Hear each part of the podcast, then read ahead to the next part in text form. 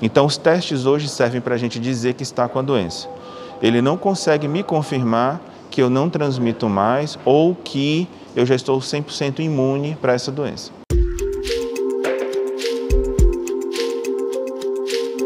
Olá, eu sou Eduardo Mendes, sou médico infectologista do sistema Unimed. Eu vim aqui hoje para falar um pouco para vocês sobre testes diagnósticos da doença Covid-19. À luz do conhecimento atual, nós temos testes de pesquisa de antígeno, são os conhecidos SUAB, aquele que pesquisa um tipo de cotonete através do nariz, da garganta, ele localiza fragmentos do vírus SARS-CoV-2. Esse diagnóstico, esse resultado, melhor dizendo, desse teste confirma então a presença do vírus. Em associação com sintomas, você pode então fechar o diagnóstico da doença Covid-19. Outros testes são os testes sorológicos, que ficaram popularizados no nosso meio como testes rápidos. São feitos a partir de alguma quantidade de sangue, onde se extrai plasma, soro do paciente, e então esse teste tenta localizar anticorpos produzidos já pelo paciente após o contato com o vírus.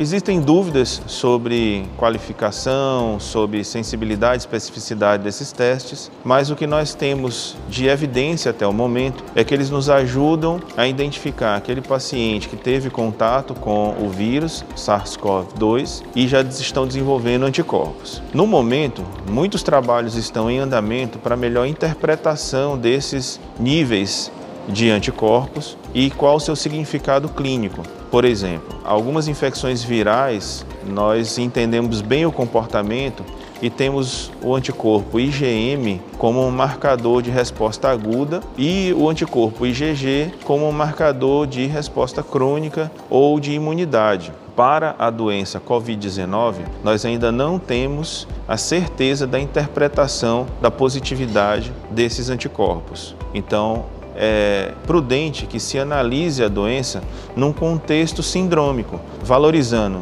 não só o teste de confirmação, como o teste sorológico e o RT-PCR, que é o exame de SWAB, mas principalmente um conjunto de sinais e sintomas, a apresentação clínica do doente, achados laboratoriais e achados radiológicos, sobretudo dos pacientes com síndromes respiratórias, e nesse contexto, nesse conjunto de informações, se tentar confirmar a doença, a sua gravidade e o que precisa ser feito. Diante dessa dúvida sobre essas informações que nós temos sobre os anticorpos, é importante é, frisarmos que não há nenhum tipo de resultado hoje que nos garanta com 100% de certeza uma segurança quanto à imunidade adquirida ou mesmo a certeza de que o paciente não está transmitindo mais. Há grandes evidências e é com isso que os epidemiologistas passaram suas orientações, os grandes núcleos de orientação em vigilância de saúde